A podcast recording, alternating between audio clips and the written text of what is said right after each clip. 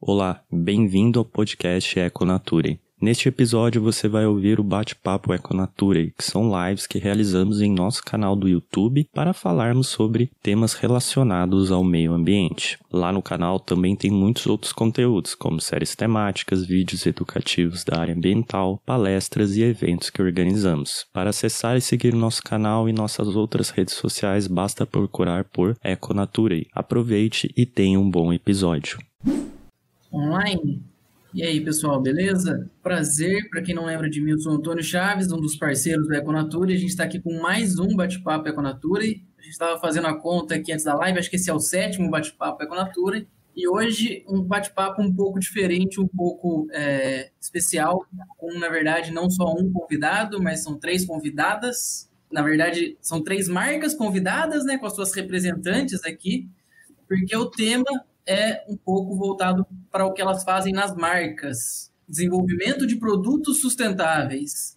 É, ou seja, não é só uma produção sustentável, mas é um produto que também é sustentável por si só, com algumas características especiais que tornam ele um produto é, mais bacana para os dias de hoje, né, para toda essa crise ambiental que a gente enfrenta, essa crise socioambiental que a gente enfrenta no mundo. Então, Desde já, já queria agradecer a participação de todas, né? Da Júlia do Recri, da Bruna do Florir e da Cláudia do Macau, é, da Macau, né? Ateliê Macau. E gostaria que elas se apresentassem, então, para a gente poder começar esse papo bem bacana. Quem quer ir primeiro? Ah, posso começar. Eu comecei o ateliê fazendo inicialmente no meu ateliê era customização de roupas. Aí eu vi que a partir da customização de roupas das pessoas veio a ideia então de comprar, passar a comprar as roupas de brechó, roupas de desapego e eu então transformar essas roupas, né?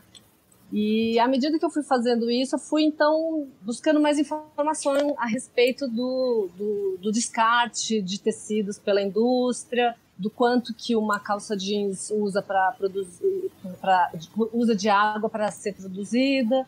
Então, a partir daí, eu, minha consciência em relação a isso tudo mudou. Eu falei assim, nossa, então eu realmente eu vou agora passar a usar o jeans como a matéria-prima principal do meu ateliê, que são 5 mil litros de água. Então, a maioria dos produtos hoje que eu desenvolvo aqui no ateliê, eles são feitos de calças jeans que não se usa mais, porque o modelo já passou da tendência, é, ou então porque ele já tem alguma, algum defeito. E aí, a partir de, de calças jeans, eu faço jaqueta, bolsa, saias, vestidos. Então, dá para se criar muitas coisas com, com esses tecidos, os, os, jeans que são que eu compro no, no, nos brechós. E também uma outra coisa que eu também comecei a fa fazer, que as pessoas começaram a trazer para mim, são as roupas que têm história, né? Então eu também chamo de moda afetiva, né? Que é roupa que tem história, que foi da mãe, a roupa que ganhou de uma pessoa muito querida. Então aqui o ateliê basicamente faz essa construção de roupas, a confecção de roupas a partir de, de, de roupas que seriam descartadas ou então que não são mais usadas, né? Aumentando o ciclo de vida desses tecidos e dessas roupas. Bacana. Bom, vamos apresentar então. Eu sou a Júlia, eu sou a Júlia da Recri. A Recri ela é uma marca que ela já nasceu sustentável, ela foi um projeto da faculdade. Eu sou formada em moda e a Recri era um projeto meu com uma amiga minha da faculdade, só que, casos da vida, a gente separou, né? Ela ficou com a marca dela, eu fiquei com a Recri. E a Recri, ela é uma marca que ela só ela reutiliza materiais que já estão presentes no mundo, né? Que é o upcycling.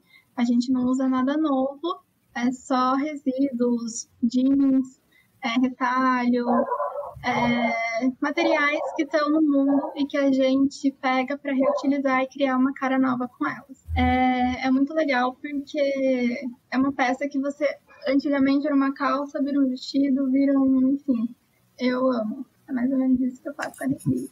Legal. Bruna?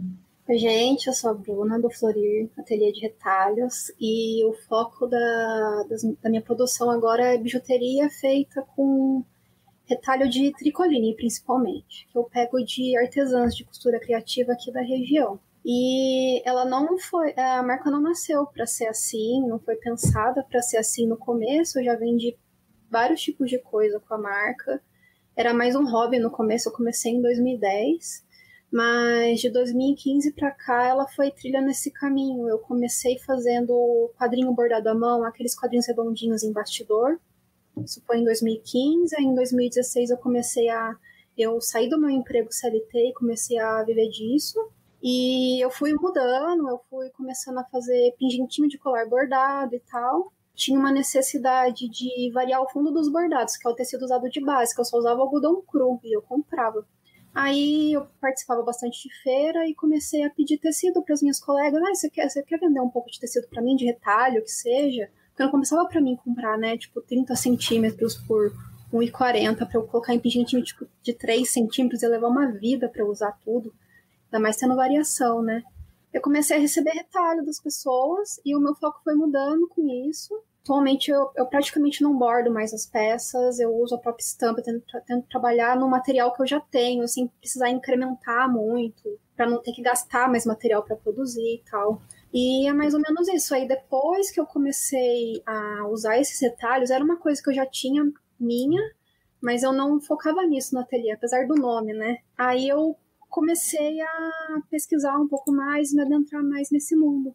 É basicamente isso. Bacana, gente. Bacana demais o trabalho de todas vocês.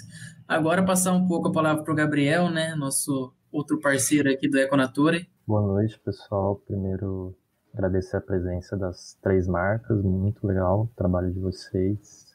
Eu, como fico aí no Instagram acompanhando as coisas, já vi muitas das coisas que vocês fazem. É muito legal, muito bonito. É, e alia o meio ambiente, a respeito ao meio ambiente, que é o mais legal, né? Disso tudo. Para quem não me conhece, eu sou Gabriel, sou biólogo, também sou companheiro do Antônio nesse projeto do Econatura. E hoje eu vou estar aí meio guiando a nossa conversa com o pessoal. Então, Antônio, daqui a pouco você volta para gente. Pessoal, bom papo para vocês. Eu vou ficar aqui no fundo vendo os comentários. Qualquer coisa eu volto aí. E muito obrigado. Até daqui a pouco.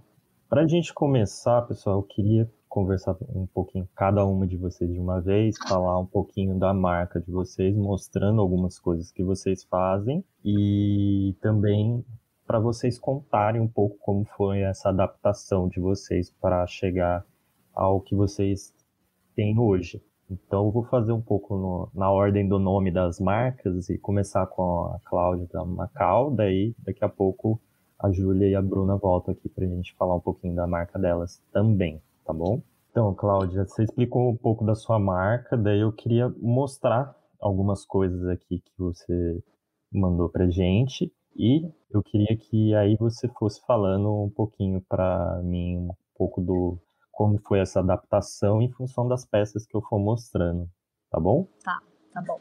Então, é, essa peça é uma, uma saia, uma, uma saia jeans que ela era uma calça jeans inicialmente, né? Então, o, o desafio dessa peça é transformar uma modelagem que é de uma, de uma calça para para uma saia, então adaptar as medidas, o caimento. E a minha formação é de modelagem, que é desenhar os moldes das, das peças, das roupas, né? Então, essa transformação é, ela também é importante que tenha um caimento para ela ficar bem adaptada ao corpo da, da cliente, né?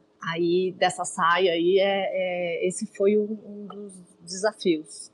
E, e aí então é, o desafio de pegar uma calça jeans e transformá-la numa outra peça de roupa, como vestido, saia, é, é fazer o desenho, fazer o molde e o importante, como é uma roupa, ela tem que ter uma boa caída, ela tem que vestir bem, ela tem que ter toda uma adaptação, porque o nosso corpo ele não é plano, né? Ele é um, a gente tem que respeitar todas as nossas curvas, né? Então, é, esse é um, eu acho um, um, um dos desafios. O outro é como são calças jeans de vários cores, de tons de azul, de vários tipos de lavagem, é, conseguir coordenar e fazer uma harmonia de cores, para não ficar uma coisa assim que você bate o olho que fica uma confusão, né? Tem que ter uma, assim, dentro do meu conceito de produção de roupa, né? É, tem que ter essa coordenação de cores para ficar é, harmônico e, enfim. E, e, e já que eu estou transformando, aumentando o ciclo de vida dessa desse jeans, é, ele tem que ser usável. Então eu acredito que eu também tenho que fazer com que a pessoa que comprar essa peça vá usar aí por mais longos anos e ela ainda respeite o meio ambiente, não sendo descartada e simplesmente fazer uma peça e ficar encostada, né? Uhum. É, porque tem uma coisa que me incomoda bastante na, na confecção de roupa é isso, é o excesso de produção, o volume de produção e muitas muitas pessoas compram por comprar e acaba tendo no armário uma roupa que muitas vezes aproveita um bom preço, né? E a, acho que hoje a gente tem que ter uma, é, um propósito de consumo, né? Saber, sabe, um consumo mais consciente. Você falou da saia que você mandou, mas também você faz jaquetas também, né? E tem é. todo esse cuidado de, como você falou, de encaixar, né? Encaixar o material de diferentes tipos. E nesse processo também você às vezes utiliza outros tipos de materiais junto com jeans, combinando, né? Como tecidos, por exemplo. Também, também. Eu uso tecidos e para manter o conceito de sustentabilidade dentro da marca, eu também não compro um tecido da loja de tecidos, chego lá e peço uma metragem. Eu compro tecidos de que são os resíduos têxteis que a indústria a indústria da confecção ela vai descartar esse, esse tecido de cortes errados ou então de, de partes de tecido, de pontas de tecido que não são usadas, porque muitas vezes a metragem não cabe ali para fazer um, um, um, corte de uma peça completa. Enfim, são tecidos descartados que seriam para o lixo, né? Ia ser é, é o resíduo têxtil. E aí uhum. eu vou atrás dessas, desses tecidos também e faço uma uma coordenação também de estampas com o jeans, né? Então, muitas vezes, uma roupa que tem um forro, uma bolsa que tem o forro da bolsa, ou então uma própria saia só daquele tecido estampado, uma camisa, né? Enfim, a criatividade ela vai fazendo com que cada partezinha de tecido aqui é, seja bem utilizada. Sim. E deixa eu te perguntar uma coisa, a gente tem, né, principalmente quando fala de jeans, uma mudança muito rápida de tendências, né? De das pessoas é, às vezes ter uma, vamos dizer, um, ser mais alto, ser mais baixo, enfim, calças, etc. E é. como que tem que se lida também, como você teve que adaptar isso na questão de criar novas peças com peças, vamos dizer, que seriam de modelos antigos? Pegar uma roupa já que está totalmente fora de tendência e adaptá-la, né?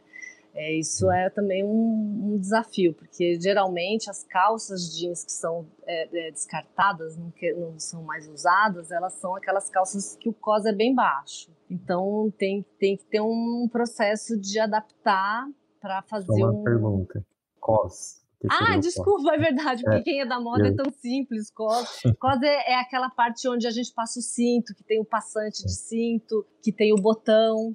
Então, é, há, há, um tempo atrás, era, é, isso era bem baixo. Hoje não, hoje já é mais ajustado na altura da cintura mesmo, de onde é o umbigo, né? E também muitas, muitas tendências que vêm de anos, é, de, dos anos que passaram, é assim, é, a gola da, do, do, da jaqueta que é mais larga, hoje a gola é mais estreita, ou vice-versa. Então, também é um, um, processo de adaptar no desenho. E aí, essa adaptação, ela entra na base da construção da roupa, que é a modelagem.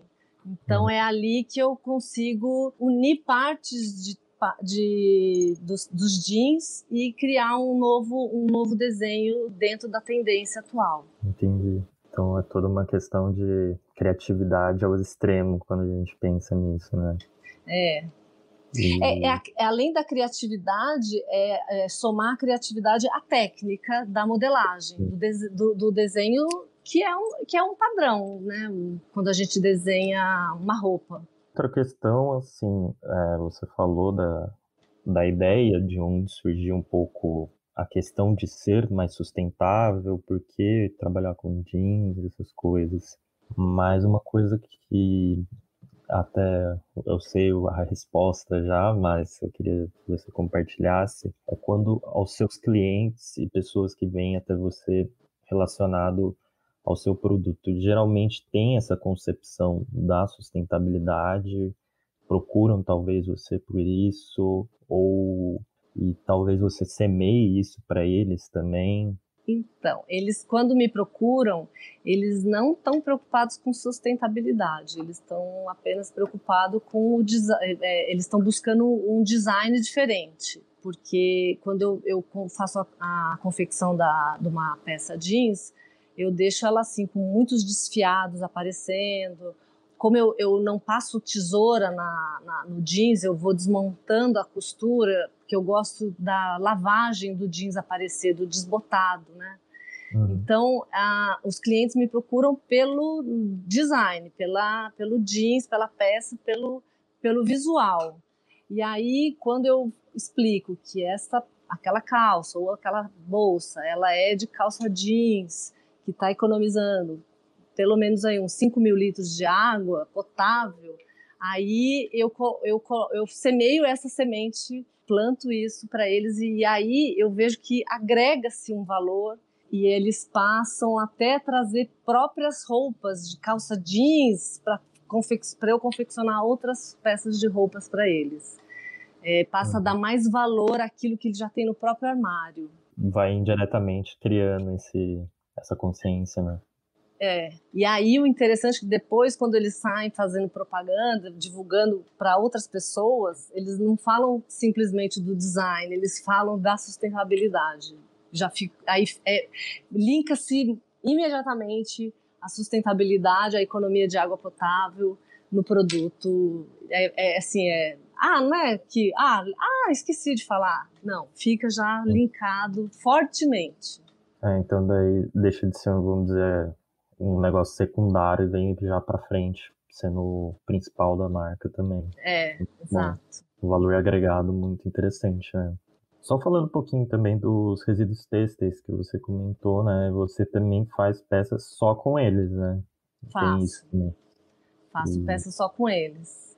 E qual que é o cuidado aí que também tem que ter quando é, a gente pensa aí que é, são retalhos, né? Que nem a Bruna é, também. É, são retalhos e, e aí também é, é, é, é, é no processo criativo saber unir as cores para não virar um, uma, uma peça que fique cores descoordenadas, né? E também toda um, uma preocupação com forma, caimento e ter um, um para passar a ser uma peça usável, né? Sim. Não simplesmente uma peça que só vem com um conceito bacana, mas que na hora H você vai vestir, você fala, nossa, mas não tem uma boa caída, tá? Uhum, não tá ornando. É, ornando. Minha, é, exatamente, tem que ornar. Então eu acho que é isso, Cláudio. Daqui a pouco a gente volta também para discutir entre os quatro. Agora eu vou falar um pouquinho com a Bruna. Então, tá ótimo. É daqui a pouco.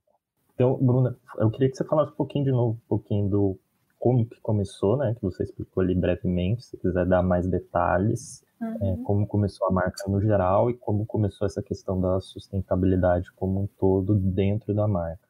Então, eu comecei com a marca em 2010, era junto com uma amiga minha, a gente fazia bijuterias diversas e eu trabalhava muito com fuxico, tanto é que o, o meu logo tá aqui, ele, se vocês. Não, tá aqui. se vocês verem de perto, ele é uma florzinha de fuxico, cada pétala de um jeito, como imitando tecido estampado. Foi minha amiga Qual que desenvolveu ele. Fuxico. Oi? Fuxico. Fuxico é uma técnica de você. É, você pega retalhos circulares de tecido, você corta redondo uhum. e passa a linha formando como se fosse trouxinhas de tecido. Aí tem outras variações, por exemplo, as que imitam pétalas, que elas ficam pontudinhas, você dobra de forma diferente e, e passa o alinhavo da linha, e aí imita a pétala de flor, tem umas que ficam meio círculo, é mais ou menos isso. Aí, se eu não me engano, ele chama fuxico porque reza a lenda que as mulheres ficavam fazendo e fofocando, fuxicando. Aí começou com isso. A gente fazia bijuteria diversa, bijuterias comuns. E eu trabalhava muito com fuxicos também, porque eu ganhei de uma tia minha um, tipo, uma caixa cheia de retalhos que ela pegou de uma confecção e dividiu comigo. Uhum. Então eu queria aproveitar. Daí veio o nome também, mas isso eu não passava tanto para os clientes. era uma coisa mais minha, que eu sempre tive mesmo. Eu sempre gostei de aproveitar tudo que eu tinha na minha frente, assim. Inclusive é curioso, mas, sei lá, uns 15, não sei quantos anos atrás, eu estava cadastrada num site de, de, procura de emprego e tal. E nessa época eu pagava esse site e eu fiz um daqueles testes de minha equivocação, do que você é bom.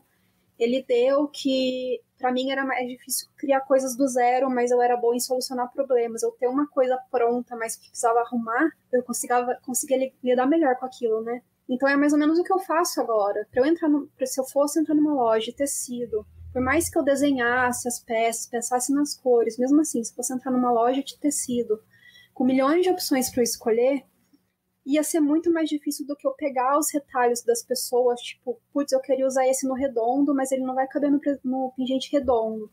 O que, que eu posso fazer? E uh, parece que não, mas desse jeito é mais fácil para mim. Eu conseguir adaptar, assim, fazer o melhor que eu consigo com aquilo.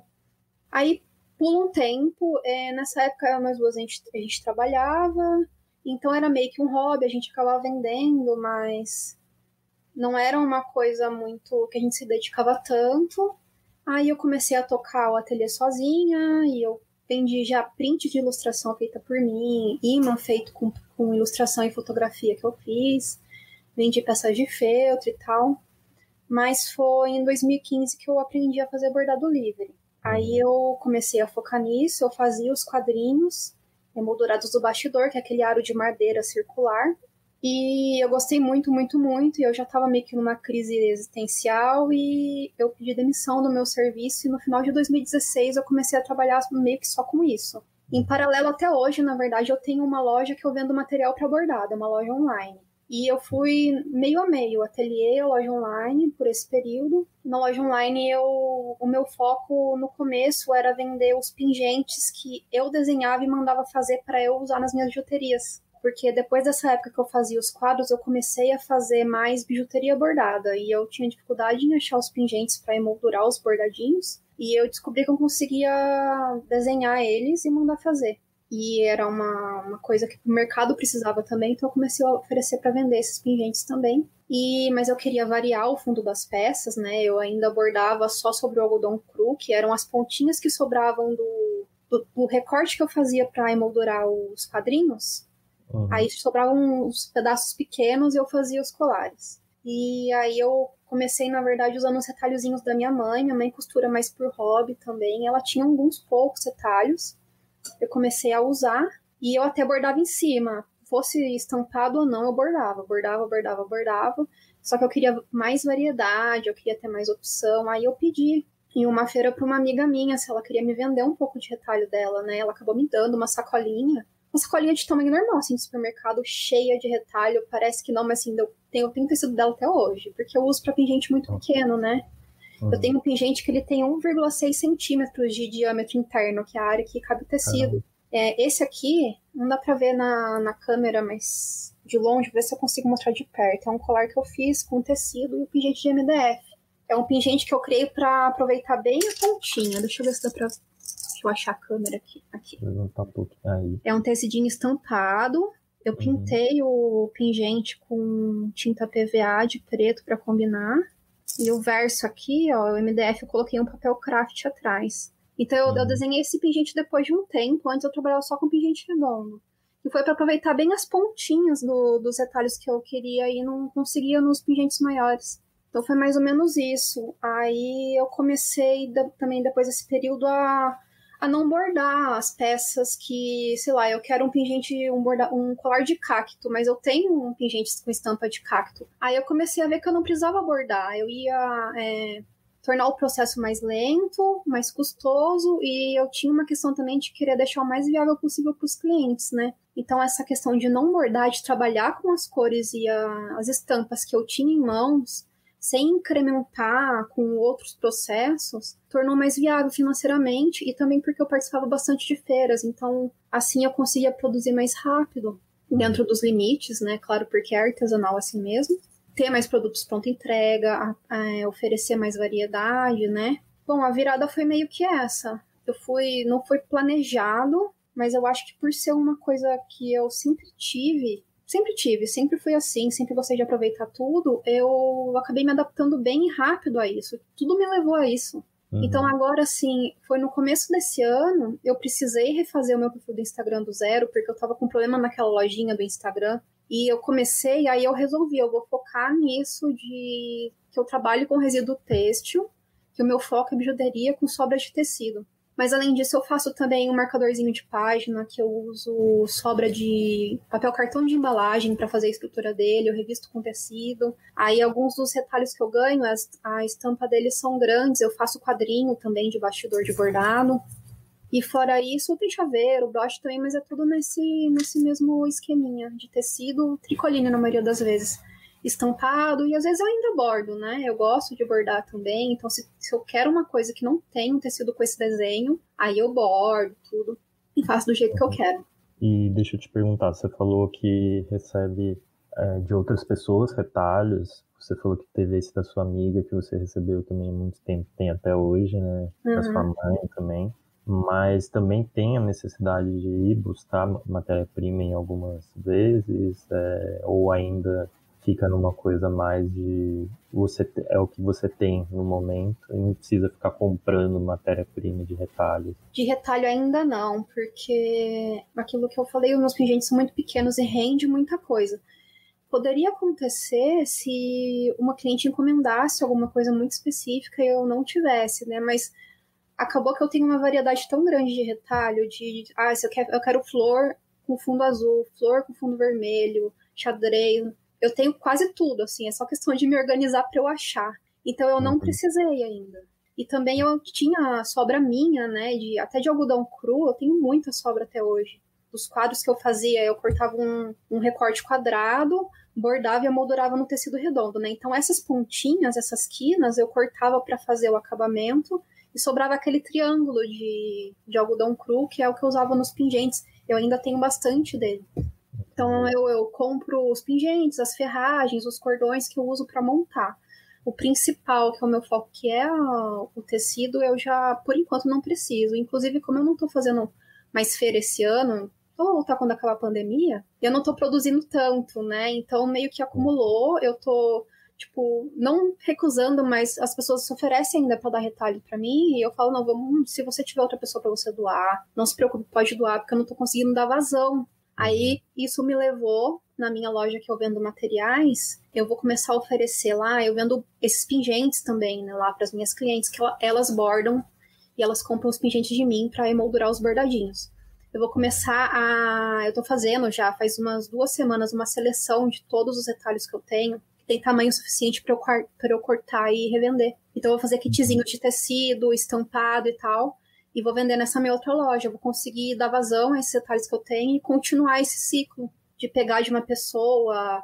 É, já aconteceu muito, eu, eu ganhei um retalho que é grande para mim, de uma artesã. Mas eu conheço uma outra artesã que ela faz tipo porta-moeda. Ela faz costura e um, esse retalho que é grande para mim super serve para ela eu dou para outra artesã, porque eu tô com muito retalho acumulado. Aí essa artesã, ela se preocupa, nossa, Bruno, mas é um tecido tão bonito, não sei o quê. Fica para você, você usa assim, não, então você faz o seguinte, você pega, usa, o retalho que você cortar desse, desse tecido para você produzir, depois você manda de volta para mim, você enche uma sacolinha, aí eu pego, como eu comecei a ter esse ciclo de pessoas que eu pego de uma, dou para outra, e agora, para dar mais vazão ainda, eu vou, vou começar a vender esses detalhes. Ah, bacana, fica, vamos dizer assim, meio que um escambo, né? Cada uma Sim, ajudando. É. Já cheguei a comprar tecido errado, isso antes, né? E eu já dá um, dá um recorte de tecido inteiro para alguém, porque assim, nossa, vai demorar eras para usar esse tecido inteiro. e eu gosto da variedade, né? Então, hum. não faz sentido eu ter muito tecido igual.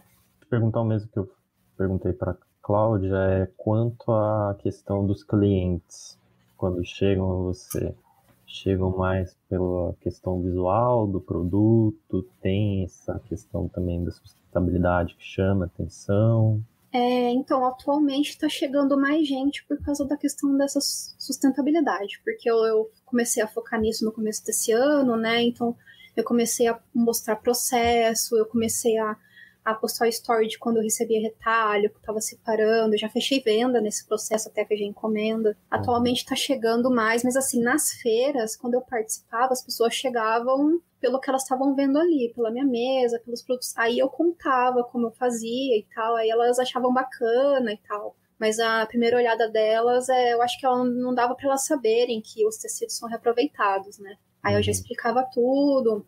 E eu acho que acontece isso também porque eu acabo indiretamente seguindo tendências, né? Igual é, eu tenho alguns tecidos guardados ainda da Frida Kahlo, que ela continua pop, eu acho ainda, né? Tem gente que uhum. já enjoou, mas muita gente que ainda gosta. Então eu ganhei retalhos dela é, e eu sempre produzia, e como ela era pop, chamava atenção por causa dela, assim. A pessoa via a Frida primeiro, aí ela via o conjunto, aí eu explicava. Eu acho que isso agregava mais ainda uma, não sei se é humanização a palavra, mas é a pessoa se identificar mais com a minha marca a partir daí.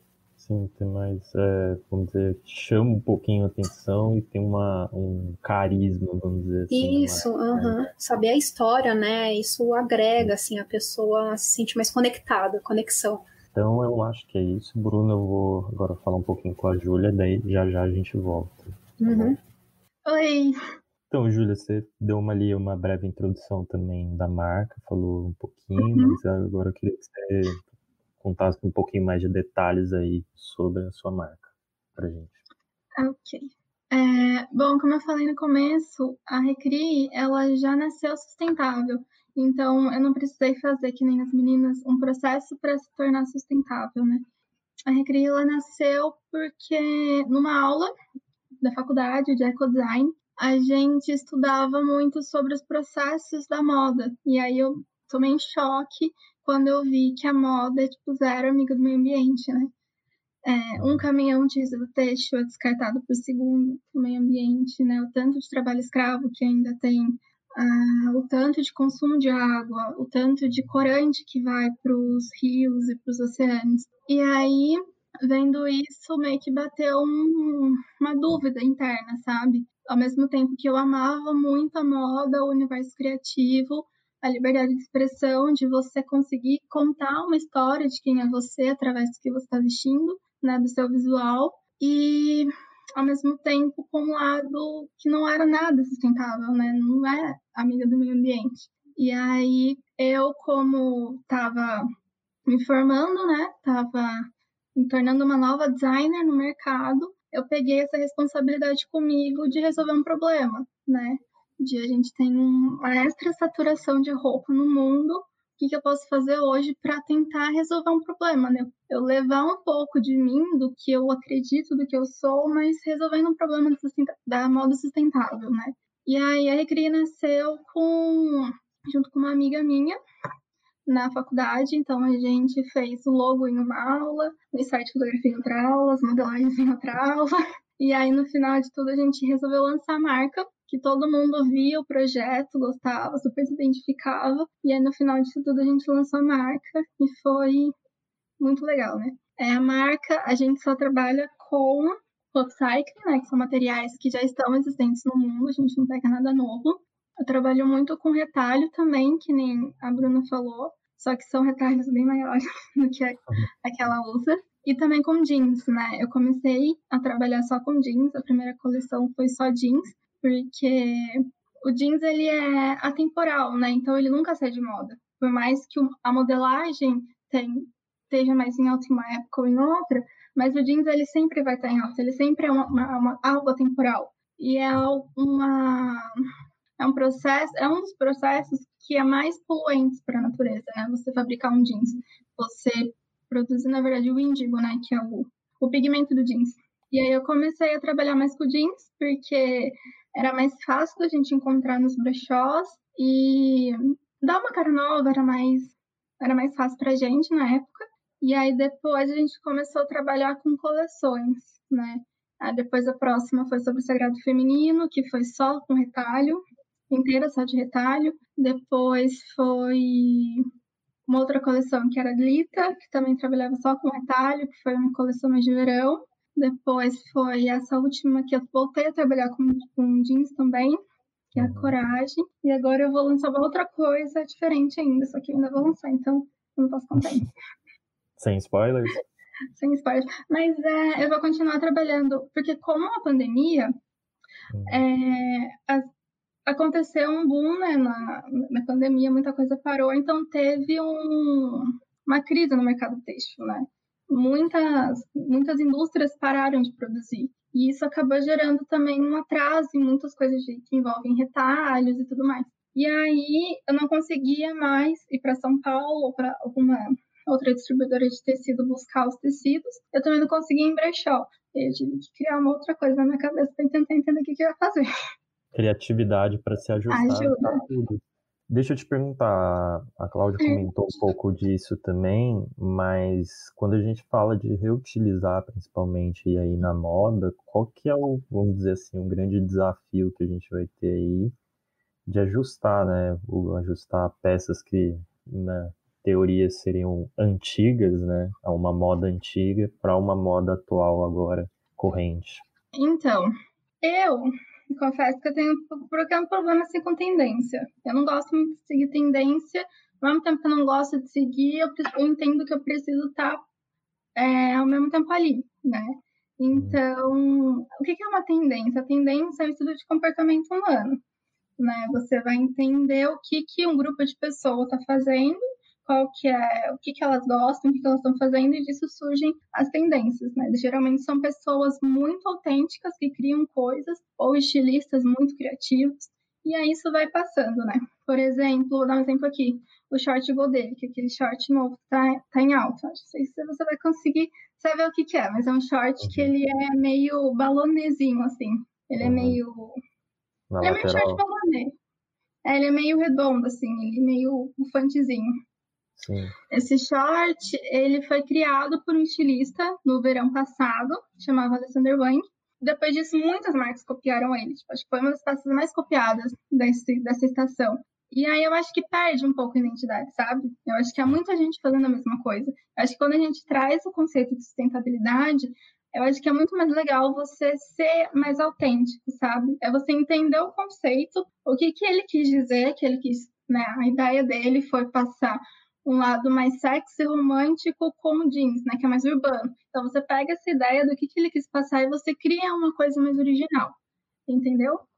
Sim, então quebrar é... um pouco uma barreira, vamos dizer, de... sim. do tradicional que a gente tem, né?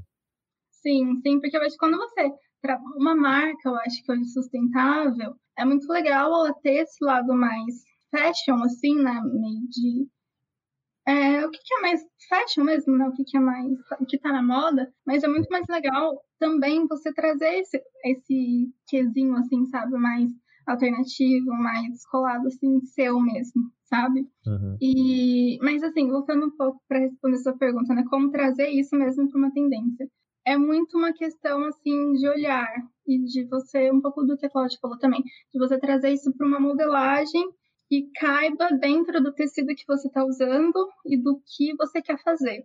E aí você cria tipo uma peça, uma peça que vai estar tá em alta, porque vai ter a modelagem, vai ter ali o que está em alta, mas com tecido X que você tem, que você pegou de retalho, ou enfim. É, geralmente os retalhos que eu pego, que são tecidos mesmos, eles são de coleções passadas, né?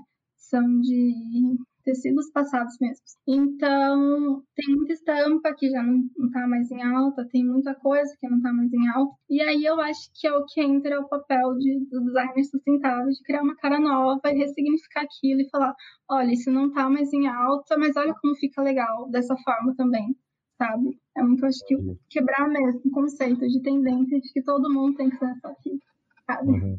Parecer todo mundo robozinho igual. É que também é um pouco de da marca, é comunicar que você não precisa usar tendência, né?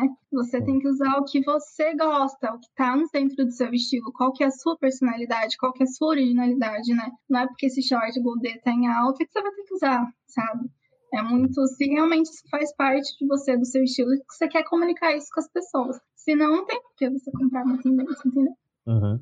É, deixa eu te perguntar, você falou que a marca desde o começo vem com a pegada de sustentabilidade, mas aí eu te pergunto também a mesma coisa que eu perguntei para a Bruna e para a Cláudia quanto aos clientes. Eles vêm mais pela essa questão, ou isso é uma, talvez às vezes um fator secundário também importante, mas não tão o foco tanto dos seus clientes?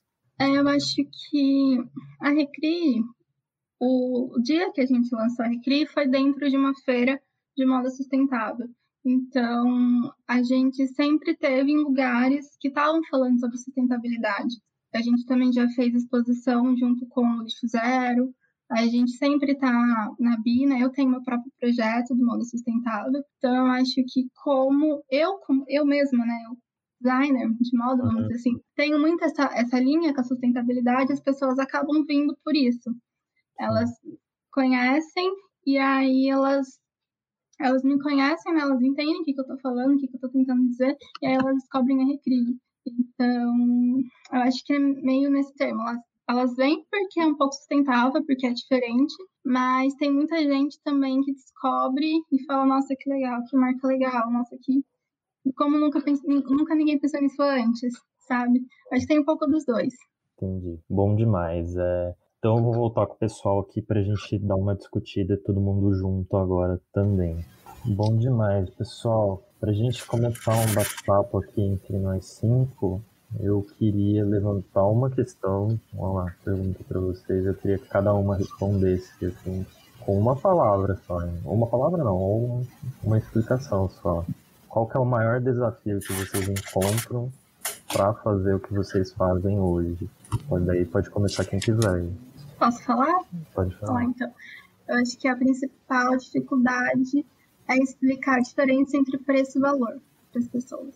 É para levar esse conceito do que é o preço do que o valor, do que realmente vale a pena. Explicando assim bem Uhum. Para mim, eu acho que é conseguir fazer peças usáveis e que as pessoas se identificam com, vamos dizer, com a matéria-prima meio que limitada pelos retalhos. E você, Cláudio? O desafio é isso que a Júlia falou, é o preço e o valor. É difícil as pessoas realmente elas entenderem que tem algo mais ali naquela peça do que simplesmente um preço. E, Exatamente. Mas é, é, um, é um desafio. Mas a gente, é, quando toca a pessoa, ela entende perfeitamente. Ela vê o produto de uma outra forma e, e se abre a esse consumo. Entendi. Falando um pouquinho aí, vou puxar um pouquinho a sardinha primeiro para falar da questão de preço e mercado, enfim. Vocês veem isso principalmente, talvez pela pelo problema do cliente em si não ter a consciência ou talvez a noção do trabalho que vocês têm para fazer essa mudança, para fazer esses produtos, toda a questão às vezes é manual, enfim, que envolve a produção da é. peça. É ou vocês acham que isso também tem mais relação com o mercado em si? Por ter um mercado que pressione talvez a gente a não pensar nessas coisas e o cliente vai levando no automático? Bom, eu acho que é um pouco dos dois, assim. É, eu acho que o mercado, ele tem muita coisa barata, né? O mercado da China, ele tem muita coisa. Então, as pessoas sempre vão é meio que, sei lá, eu, eu acho, né? Que é meio automático. As pessoas sempre vão no que é mais barato e elas não vão procurar história, o que, que aquilo quer dizer, né? Eu vou dar um exemplo aqui, por exemplo. Eu tenho amigos meus que ainda compram roupa falsificada. Vou dar um exemplo aqui. Ainda compram roupa falsificada, que é uma coisa que eu não entendo mais porque ainda existe. Mas compram roupa falsificada achando que são os descolados e que na verdade é, não tem assim, eu não vejo muito sentido, porque você está falando que você não tem personalidade, porque você não está usando uma marca original. Por exemplo, vamos colocar uma Vans. Uma Vans, ela dá voz a muitos, muitas tribos, né? Do skate, ela patrocina skatistas, ela tá dentro de festivais de skates, ela tá dentro de uma cultura. Quando você fala que você tá usando uma marca falsificada, achando que você tá ali dentro, você não tá, você tá fazendo o contrário. Né? A Vans, ela também, por exemplo, esse mês, ela disponibiliza 12 milhões para pessoas que estão com problemas, é, doenças mentais. E quando você compra uma roupa falsificada dessa, que você não tem essa noção, você está indo completamente o contrário, sabe? E eu vejo, por exemplo, assim, uma roupa falsificada custa, sei lá, tá aqui 30 reais e uma roupa de que tem um design sustentável, que quer trazer uma informação para o mundo, quer educar, quer trazer algo a mais, tem um trabalho handmade, né, que é feito à mão, têm essa preocupação de cuidar do mundo, de cuidar das pessoas, elas não entendem ainda, sabe? Então é um pouco do mercado, sim, mas acho que é um pouco das pessoas quererem sair da zona de conforto e entender o que realmente vale a pena, né? O que realmente tem, faz, né? É sentido aí na compra, né? Eu também acho que é as duas coisas. É, a indústria empurra produto pra gente, né? E essa coisa do fast fashion e hábito também, né? Hábito é uma coisa que é difícil de mudar. E eu não sei, eu, eu nasci, eu não nasci com essa pegada artesanal, apesar de eu sempre gostar. Na questão do consumo, era ir numa loja, ah, preciso de de uma hora shopping, porque o centro tá fechado, e sem pensar muito ir lá e comprar, né? as pessoas não percebem, às vezes, que vai pagar super barato, às vezes, em uma blusinha, por exemplo, que vai durar seis meses e vai furar. E as pessoas também não têm esse hábito de tentar fazer um pontinho ali para disfarçar o furo. Elas jogam fora ou passam para frente. Tem essa questão também de não saber que é possível consertar a peça. É mais isso também. E a questão da tendência, nesse ponto, eu acho que ela peca um pouco, porque é, também a autoconsciência das pessoas, às vezes ela não é trabalhada. Às vezes é uma tendência muito marcante e a pessoa gosta daquilo, mas é, isso é uma coisa que eu tenho muito. É tipo, nossa, será que essa peça desse verão, verão do ano que vem, eu acho que eu vou ter enjoada, eu não vou querer usar mais. Às vezes eu não querer usar por mais de um mês, né? Então tem essas duas coisas. Por outro lado, é, eu vejo que quando a gente, mesmo não falando claramente, assim, estou mostrando como é feito para vocês verem que dá mais trabalho. No nosso caso, que a gente trabalha com retalho, muitas vezes as pessoas esperam que seja mais barato do que uma peça feita ali com um corte de tecido que você comprou, mas é selecionar o retalho e aplicar o desenho para cortar a peça que você quer dá muito mais trabalho quando os pedaços são irregulares, você tem que ver que tamanho que cabe e tal. Então é meio que, para mim, está sendo meio que uma solução eu mostrar um pouco do, do meu processo nos stories, por exemplo, para as pessoas verem como funciona. E quando a gente faz isso, mesmo não falando claramente, olha, gente, é por isso que é mais caro, as pessoas elas é, é inconsciente, elas já se identificam e já não esperam que seja tão barato quanto uma comprada assim de camelô e uma loja muito muito fast fashion. Então eu acho que tem esses esses dois essas duas coisas caminhando lado a lado, que tem que ser trabalhadas juntas, na verdade.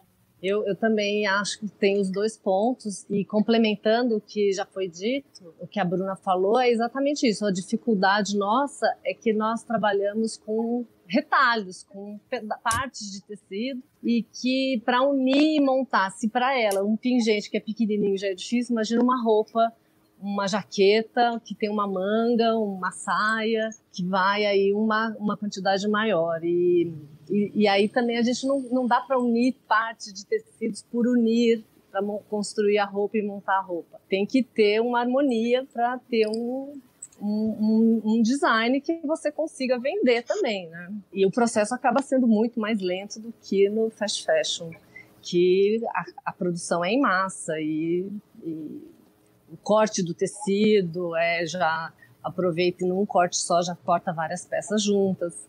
E para nós, não, nesse processo é bem mais lento a produção de uma peça de roupa. Posso dar um falar, pequeno pitaco aqui? Uhum. É, eu acho que o cerne da discussão, assim, quando a gente vai pensar na venda, no caso de vocês é, em si, é, acho que cai bastante na questão do cliente em si, de conscientizar o cliente. A hora que você conscientiza o uhum. cliente ali no, no papo, mesmo conta a história do produto e tudo mais, igual vocês falaram, os clientes começam a se apaixonar pelo produto, né? Ele começa a ter esse apego maior, fala assim, nossa, essa marca, quero consumir delas, quero, quero fazer isso. O grande problema que eu acho que a gente encontra com tudo isso, que é... Aí é uma coisa muito da minha formação mesmo, né? Eu sou biólogo, né, igual o Gabriel, e fui para um mestrado em ecologia. O que, que a gente estuda na ecologia? Basicamente, a interação dos seres vivos com os próprios seres vivos e com a natureza, e com tudo que tem lá. Então, é basicamente você fazer uma coisa mais, um pensamento mais holístico. Não adianta você estudar a relação da formiga com a plantinha se você não estuda a relação da borboleta, da vespa, das bactérias, das e tudo mais com a planta, para você entender todo o conjunto. Quando a gente vai falar do, de valor e preço, né, a gente fala, ah, tem um, um, preço um pouco mais caro, mas agrega um valor por ser artesanal. Eu acho que não é nem só isso. Se a gente for parar para pensar num valor mesmo, o que, que agrega um produto nessas características de sustentabilidade, ele pode ser um preço ali momentâneo, um pouco mais caro, mas ele não é um preço mais caro se você for colocar numa visão holística da sua vida de maneira geral.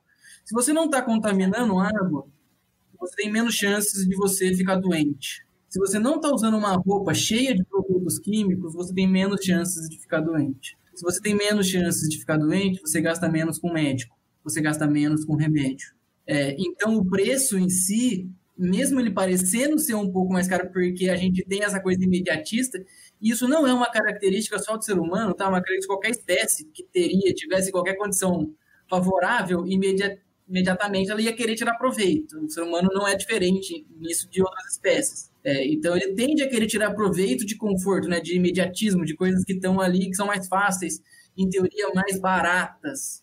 Só que no fundo, no fundo, é. a gente não consegue perceber que no futuro a gente pode pagar isso numa conta médica, pode pagar isso de uma outra maneira, né? Eu gosto de falar da questão médica, né? Porque é um dos assuntos que a gente gosta muito de tratar aqui é a questão de lixos, né? E alimentos orgânicos, coisas do gênero, e acabam caindo nisso. Mas a gente pode extrapolar isso para várias coisas. Por exemplo, contaminação, é, descarte de resíduos. Se você não tem um descarte enorme, você não tem necessidade, por exemplo, de coleta específica, de incineração é, e tudo mais por tanta urgência, né, assim, que precisa ficar indo alguém coletar, descartar, incinerar ou vender ou passar, isso então vai diminuir custo. Então, no fundo, no fundo, o que tem que tentar ser passado, eu acho, pelo menos, né? É, eu acredito nisso, é que as pessoas comecem a ter uma visão mais completa do quanto que cada coisa que elas decidem na vida delas vão influenciar não só hoje, mas vão influenciar na vida delas inteira, até o último momentinho ali. E a hora que você começa a pensar nisso, para toda decisão que você vai tomar no seu dia, você começa a ser consciente e começa a, a, talvez você não consiga né, ser sustentável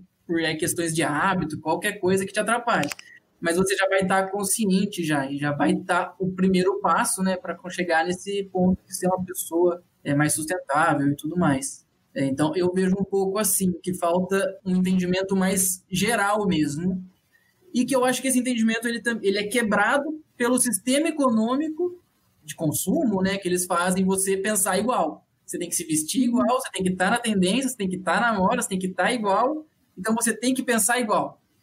E aí eles te fazem pensar igual e não te conseguem fazer pensar mais amplamente. É, esse é, é isso mesmo. né? É isso mesmo, pode até bater comigo. Aproveitando a, a deixa que o Antônio falou da questão da gente conseguir pensar um pouquinho fora da caixa, a Bruna comentou ali um pouquinho das estratégias, vamos dizer assim, que ela faz para tentar as pessoas verem esse outro lado de da produção de vocês, de ter essa noção da valorização dos produtos. Aí eu queria levantar uma questão, tanto assim para individualmente, a Bruna já respondeu, mas o que individualmente vocês tentam fazer para contornar esse desafio que vocês levantaram, principalmente, e se vocês veem outras pessoas talvez fazendo movimentos em conjunto, marcas, é, sejam marcas sustentáveis ou grupos coletivos afins, que apoiem marcas sustentáveis de forma de valorizar as marcas e mostrar não só a importância do, do pontual ali da marca, mas mostrar toda essa importância que nem o Antônio levantou agora pra gente. Bom, eu tenho meu próprio projeto, né, que é o Moda Sustentável São José. Ele agora na pandemia ficou um pouco parado, porque era muita coisa para dar conta. A gente geralmente faz muitos eventos com moda sustentável, é, eventos físicos mesmo. E como por conta da pandemia a gente meio que se atrapalhou, a gente não conseguiu. Mas ano que vem a gente quer continuar assim com os, eventos. É, o intuito mesmo do moda sustentável é juntar, é fazer essa comunidade mesmo, né, de marcas autorais sustentáveis, é, artistas, músicos que queiram dar uma mensagem, né, que queiram falar, queira ter um espaço para trazer sua arte, trazer o que você pensa, né, é, A gente já fez alguns eventos, foi bem legal. E é muito, é muito legal, exatamente por essa questão que o Antônio falou. Vem uma galera que não tem ideia disso, né? E quando ela chega e olha e fala, meu Deus, né? Que legal que estão fazendo isso, né? Como vocês aqui, que legal que vocês estão fazendo isso, que legal que vocês estão levantando esse debate, essas, esses, todos esses assuntos, né? Não, eu ia, é, assim, quem apoia bastante nesse sentido é, assim, pelo menos no meu ateliê, é o, são os brechós de quem eu compro as roupas para fazer as transformações e as mudanças, né, o, a customização, a, a, a, transformação da calça jeans em uma outra peça de roupa. Então os brechós apoiam, a gente aí acaba trabalhando muito em parceria, né? Eles me indicam e eu também acabo indicando os, os brechós para as minhas clientes. Então, e aí também o, o consumo de brechó, eu vi que a partir de um determinado momento cresceu muito, né? As pessoas passaram a consumir o preconceito de comprar roupa de brechó, ele foi, foi foi desaparecendo, porque antes era um brechó, era aquela roupa que cheirava naftalina, não tinha nada a ver, era roupa de gente mais velha. Mas não, hoje no brechó você acha roupas incríveis, que é o que também a Júlia falou. É, hoje eu também vejo muita gente que não segue tendência, segue a própria tendência, né? Aquela roupa que me cai bem, aquela é, estampa ou aquele volume que, que também valoriza o corpo da pessoa, porque hoje, né, cada um busca aquilo para se valorizar, né? Então eu acho que existe esse movimento também muito forte dos brechós que ajuda a gente a sair desse padrão de consumo também, né? E, e acaba apoiando a, a, a essa, esse lado de moda sustentável. Só fazendo um parênteses aqui com o que a Cláudia falou, tem um estudo muito legal que fala, se eu não me engano, na WGCN, mas eu não tenho certeza, diz que até 2025 no Brasil vai ser mais vendida, vai ser mais vendido roupas segunda mão do que propriamente roupas em si, roupas novas, né? Isso é bacana. É, se a gente for parar para pensar, as fast fashions elas estão pirando, né? E hoje em dia, já, elas mesmas já estão dentro de Enjoei, já estão dentro do Repassa, que é uma outra, uma outra forma de comprar roupa, né? Comprar roupa de segunda mão. Então, a gente vê que esse caminho da moda, de, é, roupa de segunda mão tá bem, bem, bem alto. É, eu também vejo bastante esse movimento, agora falando mais assim da minha bolha, né? Eu vejo que outras marcas que eu comecei a seguir, porque eu já tenho interesse, seja em produtos feitos à mão, em produtos feitos de forma sustentável, a gente começa a interagir mais assim organicamente mesmo, porque um acaba se identificando com o produto do outro e forma meio que uma rede mesmo. É, a gente começa, a gente começa a se conhecer e quando quer comprar alguma coisa, lembra daquelas pessoas e procura delas primeiro, assim eu acho bem bacana. E eu também recentemente entrei nessa onda de comprar de brechó. Eu não, assim, sabia que era possível, eu achava que brechó, até eu acho que 2018, eu fiz uma feira que foi um encontro de brechós, mas eu fui com, com os meus produtos artesanais, né? E foi a primeira vez que eu vi, gente, mas é, é simples assim comprar peça, peça de brechó. Eu tinha muito essa visão de ser aquele bazar que ia atacar minha rinite, e as roupas iam vir, tipo, marrons de tom encardidas.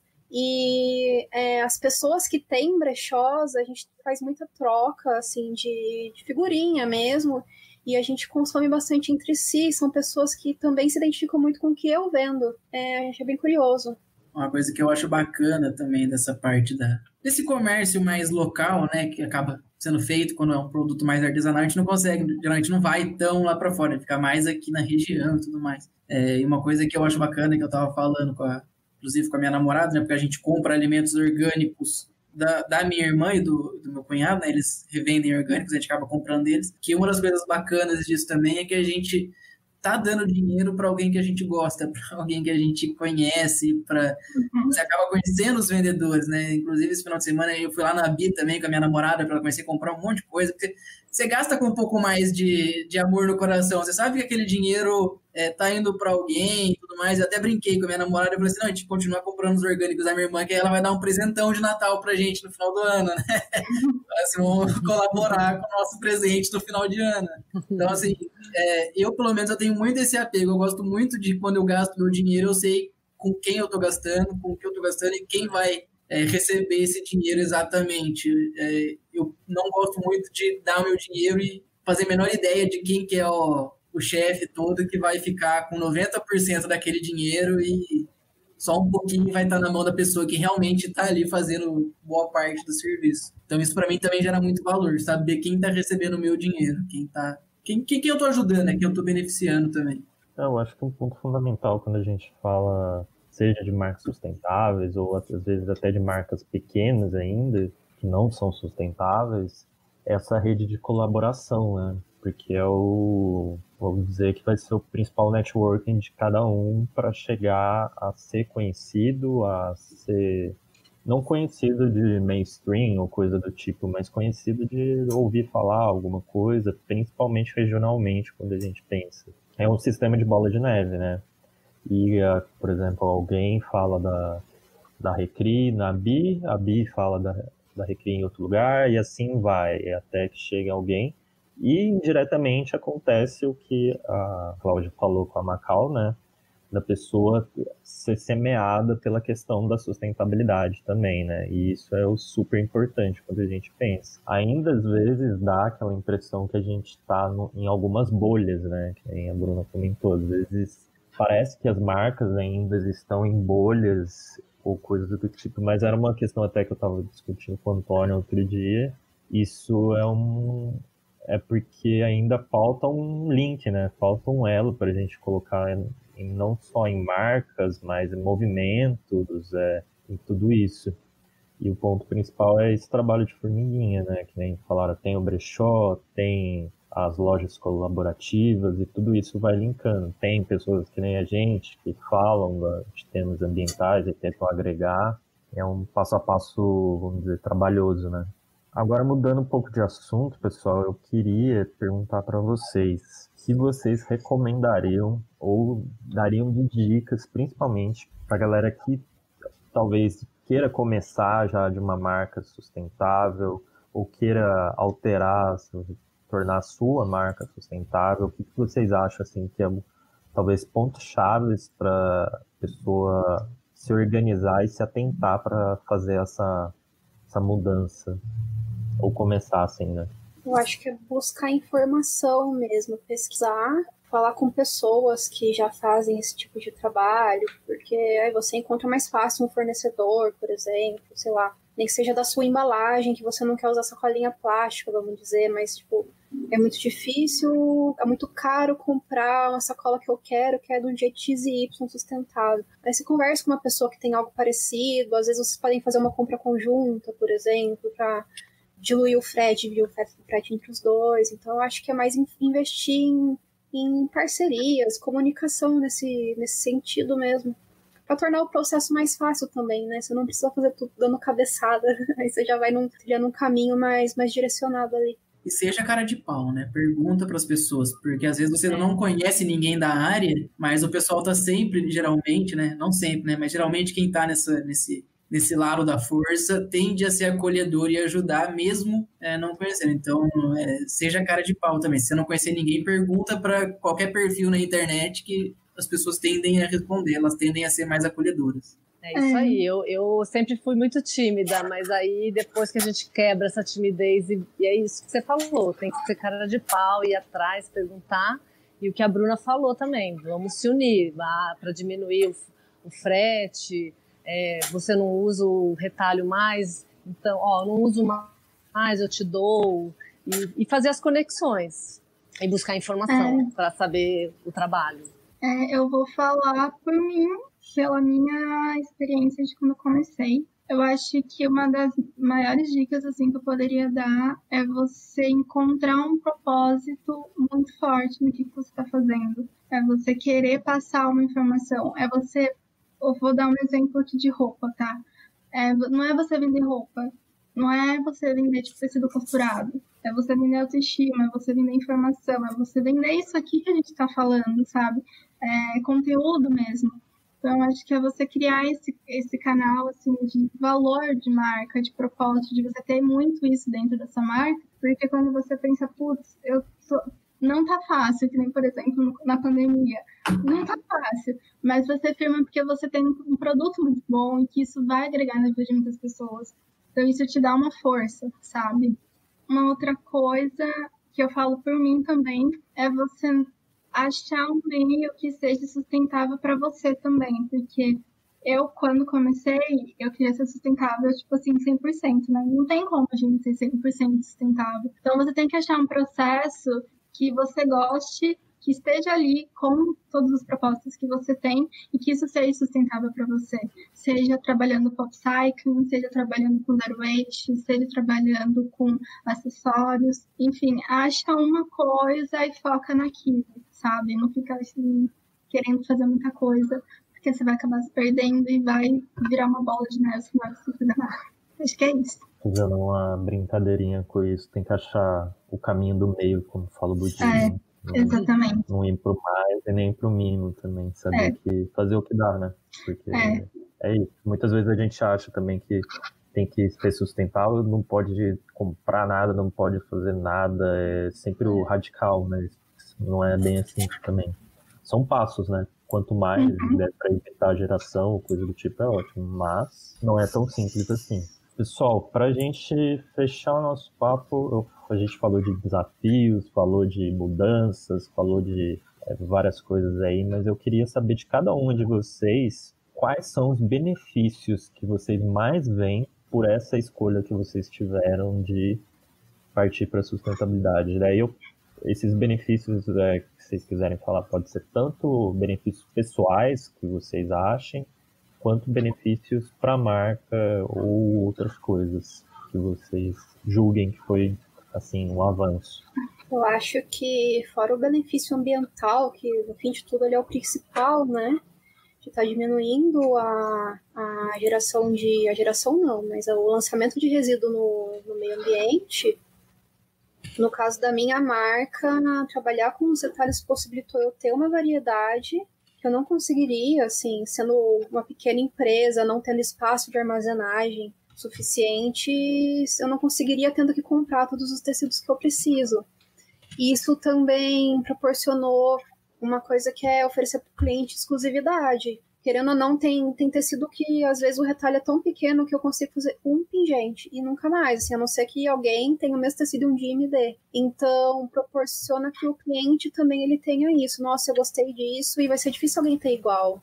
No caso da minha marca é isso, e pessoalmente é, uma, é de certa forma, uma realização mesmo, né? É, não planejei isso, mas eu acho que o que tá me mantendo, mantendo firme aqui é realmente é eu gostar muito do que eu faço é, ver um propósito, ver uma coisa que eu sempre gostei de aplicar na minha vida, eu consegui aplicar no meu trabalho, assim. E eu me sinto como se fosse, eu não sei se é intermediadora, meio que um elo entre a pessoa que quer ajudar, assim, não sei, o meio ambiente, pequenas empresas de alguma forma, não sabe como fazer, não tem tempo às vezes de fazer, e proporcionar isso para ela, ela comprando de mim, ela recebe tecido que uma outra pessoa poderia ter descartado, muitas vezes até não, né? Eu conheço muita gente que costura, que guarda retalho, mas assim, nunca acha um destino para essa sacola de retalho que só vai crescendo, crescendo e crescendo. Mas eu faço essa ponte, acho que ponte é a palavra, entre o consumidor final, que ele, ele acaba ajudando lá no comecinho da, da cadeia. É, ele consumindo de mim, ele proporciona que menos resíduo seja descartável, que eu tenha uma renda,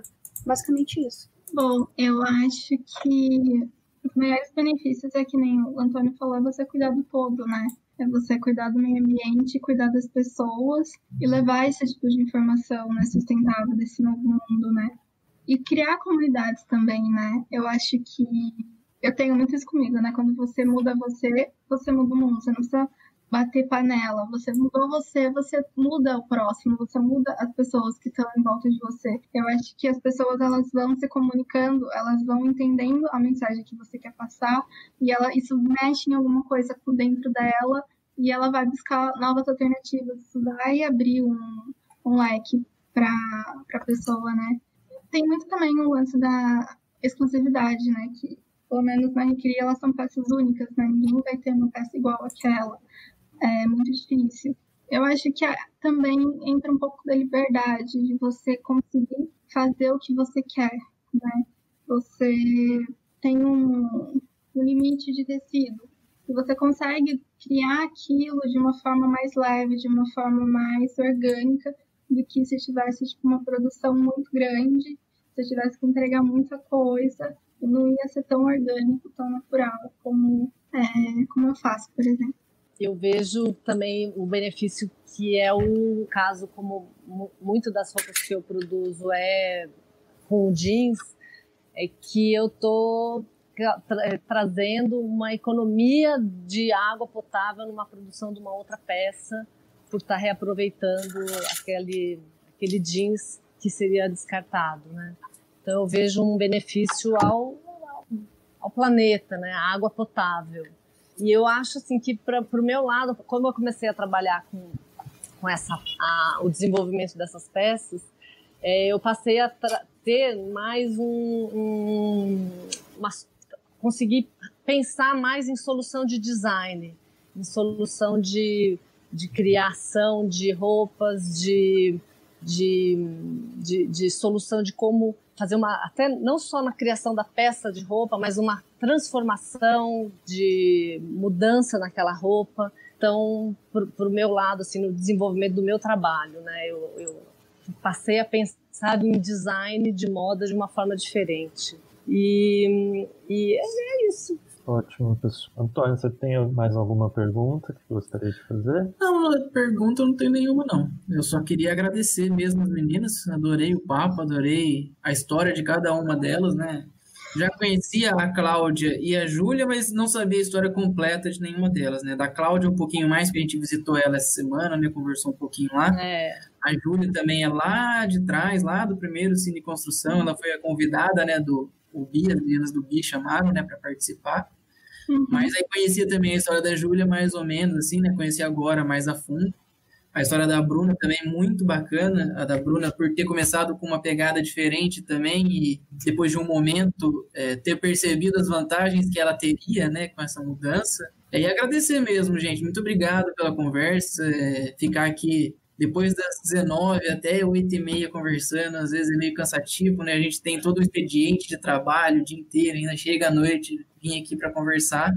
Mas para a gente aqui do Econatura é muito importante que vocês aceitem esses convites, né? Que vocês aceitem quando a gente convida, porque, igual a, a Júlia falou, né? A gente tem muitos assuntos que a gente gosta de abordar. O meio ambiente, ele não é uma coisa só, não é só o carro poluindo. É, é muita coisa que que afeta o meio ambiente. Então a gente tem é, muito lugar para tirar para gente, para chamar para conversar. E é muito bom quando vem gente bacana e que o papo rola gostoso, assim, igual foi hoje. Então, só isso mesmo. Muito obrigado, meninas, e parabéns pelo trabalho de todos vocês. Então, eu queria agora deixar cada uma se despedir, fazer aí o seu jabazinho, falar da sua marca, como encontrar vocês. Vamos fazer por ordem de novo, começar com a Cláudia, depois com a Bruna e por último a Júlia, tá bom?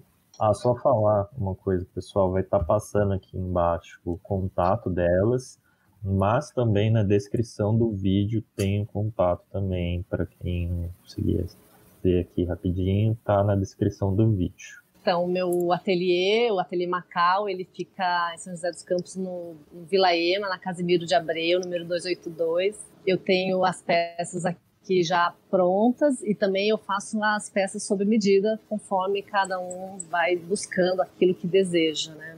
E aí tem os meus contatos, no Instagram tem as fotos dos produtos que eu desenvolvo, aí é só fazer o contato e a gente pôr em execução.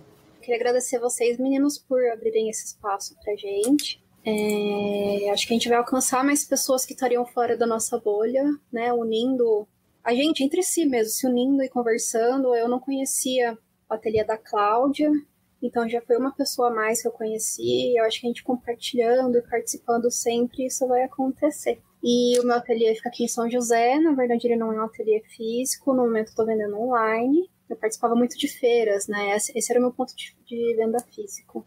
E o meu Instagram e o Facebook, vocês encontram com o endereço barra Florir Ateliê no final, tá passando aqui. Para quem não é de São José, eu coloquei meus produtos no Shopee, que está oferecendo, oferecendo desconto no frete de até 40 reais para quem for do Brasil todo, e para quem é de São José, eu envio por motoboy ou pode entrar com hora marcada aqui comigo na Avenida Industrial. E eu tenho bastante produto pronto entrega. Nem todos eu ainda coloquei na loja. Tem muita coisa para fotografar ainda e cadastrar. E eu faço sob encomenda também. É, bom, queria agradecer também pelo convite. Foi muito. Eu sei como que é importante é, trazer esses assuntos para discutir, é, como é importante falar, né? O que a gente compartilhar, o que a gente sabe para as pessoas que querem fazer também, né? Bom, a Recri, ela tem Instagram, né? A gente está lá na Bicolaborativa também, que fica na 9 de julho, fica do lado da Pizza Hut, fica pertinho ali do Vicente Naranha. É, todas as peças dessa da coleção antiga estão lá. Em dezembro, primeira semana de dezembro, eu vou lançar a coleção nova lá. Vai ser bem legal. É, enfim, eu acho que é, que é isso. Pedido assim para as pessoas que estão assistindo. É, ajudem as pessoas, ajudem os pequenos artesãos, ajudem a galera que tem marca, os artistas, comprem deles, faça essa economia colaborativa, essa economia girar é, aqui em São José, né? Participem desses eventos, né? Dessas lives, desses eventos, que isso dá muita voz e estímulo mesmo para as pessoas continuarem. Bom demais. Antes da gente fechar aqui, eu quero agradecer vocês todos por terem topado aí. Foi muito boa a conversa, acho que deu para explorar bastantes assuntos. Então já fica o agradecimento por vocês. Eu queria aproveitar só para fazer o nosso jabá, né? Falar do, das próximas lives e eventos que a gente vai ter. Então, na quinta-feira agora a gente vai ter uma live falando sobre Pantanal. Na terça que vem a gente tem uma live falando sobre micro-organismos e meio ambiente, relação de micro-organismos e meio ambiente, que é bem interessante, muita gente não, não faz essa associação. Na quarta-feira a gente vai ter uma live numa mesa redonda, vai ser uma mesa quadrada no caso, né? e a gente vai estar tá falando sobre o livro é, Revolução dos Bichos, do George Orwell. E na quinta-feira a gente tem o Cine Construção aí também com o filme Into the Wild. Então, ao longo da semana aí vai ser divulgado todos os links para todas as lives, link para inscrição de no Cine Construção. Então, quem quiser participar, já fica aí a nossa, o nosso recado. É isso, né, Antônio? Não esqueci de nenhuma coisa, né? Nada, tudo certo. É isso mesmo, Gabriel. Então é isso, pessoal. Boa noite. Obrigado a todo mundo aí participou. E até mais e um abraço aí, pessoal. Valeu, pessoal. Tchau, tchau. Valeu, obrigada. Beijos.